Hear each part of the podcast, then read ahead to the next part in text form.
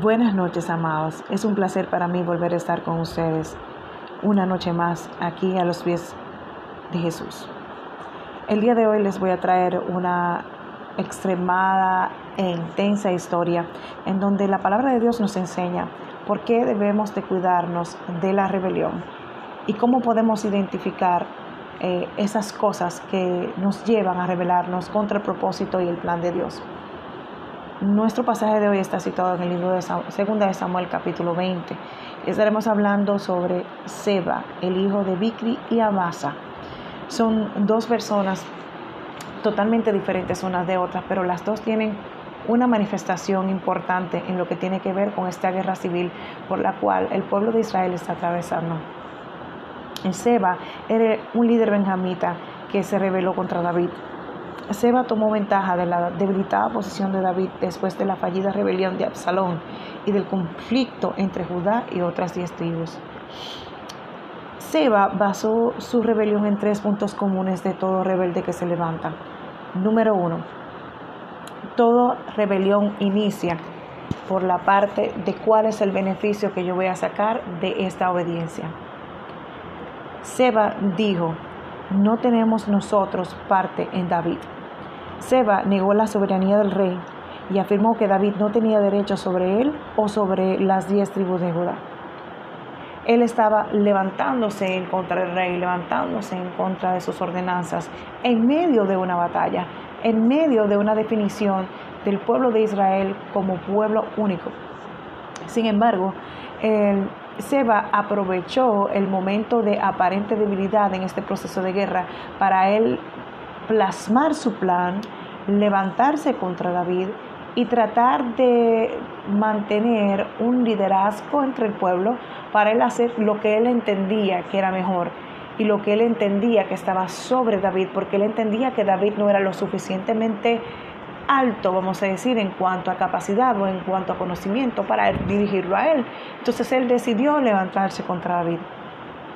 Lo primero que el enemigo va a hacer es sacarte en cara las cosas que él entiende que serían un beneficio y que tú no te estás aprovechando de ese beneficio. ¿Y qué hace? Te señala, te marca, te hace entender que tu liderazgo, que tu llamado no es el llamado necesario, porque en medio de la batalla todo el mundo le sale la parte que tiene escondida o controlada y empieza a manifestar. Por eso siempre mi pastor dice que no se pueden llevar a los niños a la guerra espiritual, que una guerra o una batalla, sea una batalla física o una batalla espiritual, tiene que ser liderada por personas maduras para que sepan hacer lo que el Espíritu Santo está manifestándose. En este caso, Seba aprovechó un momento de debilidad para él sacar en cara de que él no tenía ningún tipo de herencia o ningún tipo de beneficio en David, como diciendo dentro de sí mismo, ¿quién es David para que yo tenga que seguirle? Otro punto que utilizó fue la identidad de David como hombre, el hijo de Isaí. Seba devaluó la identidad del rey. Isaí, el padre de David, era un hombre humilde, era granjero, y Seba, Seba quiso hacer énfasis en los orígenes humildes de David, como diciendo, este hombre ni siquiera tiene una herencia, no, no, tiene una, una línea anteriormente que era de reyes o de personas poderosas. Su papá lo que era un granjero. El enemigo siempre va a querer tocar tus raíces, de donde Dios te sacó, de donde Dios te llamó para usarlo como un punto de vergüenza para ti. Otro punto importante fue que Seba aprovechó la debilidad del pueblo en cuanto a su fe y le indicó lo que tenían que hacer. Todas las personas que no están enfocadas en lo que Dios quiere siempre van a escuchar a los que ellos entienden que son un líder, un líder fuerte para ese momento, como lo era Seba o como por lo menos como él se manifestó. Él les dijo, cada uno a su tienda. Seba decidió tomar su propio camino y arrastró a otras personas con él. Él actuó basado en su propia baja opinión de David. Los hombres de Israel abandonaron a David por lo que Seba tuvo éxito en alejar a las diez tribus del norte y dejar a David en medio de un proceso de una guerra civil. En 2 Samuel 19, 40 al 43, los líderes de estas diez tribus discutieron con Judá sobre quién honraba más a David. El pueblo de Israel siempre estuvo en medio de muchos pleitos en, medio de muchos cambios y en medio de muchas eh, transiciones. Por lo que quiero enfocar este estudio es en la parte de nuestro enfoque como hijos de Dios. Lo primero que Dios hace es que te da una nueva identidad. No importa de dónde tú vengas, no importa lo que tú hayas vivido, no importa las circunstancias que tú has atravesado para llegar hasta aquí. Dios eligió porque tú tienes un llamado. Dios eligió porque tú tienes un propósito sobre esta tierra. Tú no naciste simplemente porque fue eh, una relación que tuvieron tus padres. No, Dios te tiene vivo porque hay un propósito con tu vida, hay un propósito contigo tú eres una persona importante en la cual Dios quiere utilizar para manifestar su gloria.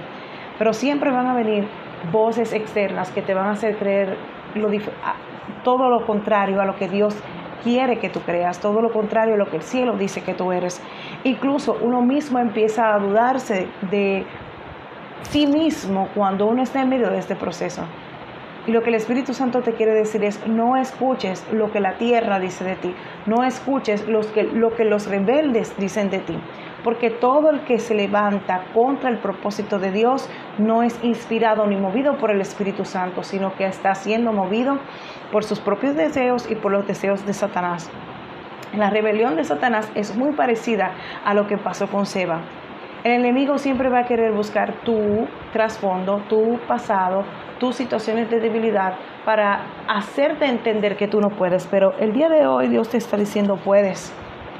Puedes porque yo te doy las fuerzas, puedes porque yo te llamé. Yo te llamé, yo soy el que soy y yo no tengo doble palabra, yo no tengo doble cara. Yo lo que digo lo hago. Lo que sí necesito es que tú te enfoques no en tus debilidades, no en los comentarios del otro, sino en lo que yo digo de ti porque es más importante lo que el cielo dice de ti que lo que la tierra dice de ti. La tierra se inventa muchas cosas, incluso la, tierra inventa leyes para poder apoyar lo que Dios llama pecado. Pero Dios está diciendo, no importa lo que apoye la tierra, no importa lo que diga la tierra, lo que dice el cielo gobierna por encima de lo que está en la tierra y todo lo que es mentira va a ser desechado por lo que es verdad. Porque dice la palabra de Dios que la luz echa fuera a las tinieblas y la única manera en que las tinieblas son expuestas es cuando vienen a la luz. Por eso el día de hoy quiero dejarte el siguiente pensamiento. Nosotros como hijos de Dios tenemos que entender que tenemos que capacitarnos no solamente en el estudio natural de la palabra, sino en ensanchar nuestro espíritu, en, en, conocer quién es el Espíritu Santo, en saber quién es el Padre que nos llamó, en entender de que todas las cosas son guiadas y controladas y, guiadas por el Espíritu Santo, son controladas por Dios, porque ni una hoja cae del árbol sin que sea permitido por Dios. Lo que te quería decir de Amasa era, Amasa era un líder, un general de la batalla del, de Absalón. Absalón se levantó contra su padre. Por lo tanto, David tomó la estrategia o la capacidad de Amasa para enviarlo a perseguir a Seba. Te voy a hacer una recomendación. Nunca envíes a una persona que se levantó contra otra o que se levantó contra ti mismo a favor de una guerra que Dios envía. Porque lo que hizo Amasa fue que se entretuvo en el camino, que no enfocó, no se enfocó en cuanto a la orden que, que le dio su rey, y en vez de terminar la guerra rápidamente, la extendió, porque en realidad no hizo lo que se le envió. No puedes ganar una guerra contando con personas de tu pasado que han sido tus enemigos y que son los que se han levantado contra ti. La palabra así nos envía a que perdonemos, la palabra así nos envía a que amemos a nuestros enemigos, a que oremos por ellos, a que intercedamos por ellos, pero no te dice que cuentes con ellos para una guerra espiritual. Dios te está llamando en esta noche para que tú entiendas que las mejores cosas están por venir, pero están ocultas en su presencia, guardadas en su corazón, guiadas por su Espíritu Santo. Si no conocemos el Espíritu Santo de Dios, no sabremos, no tendremos la visión para entender cuál es la estrategia necesaria para nosotros vencer, cuál es la estrategia necesaria para ganar una batalla. No todas las batallas se ganan de la misma manera, no todas las batallas se ganan con las mismas armas. Cada batalla tiene un arma designada y definida para que la puedas ganar.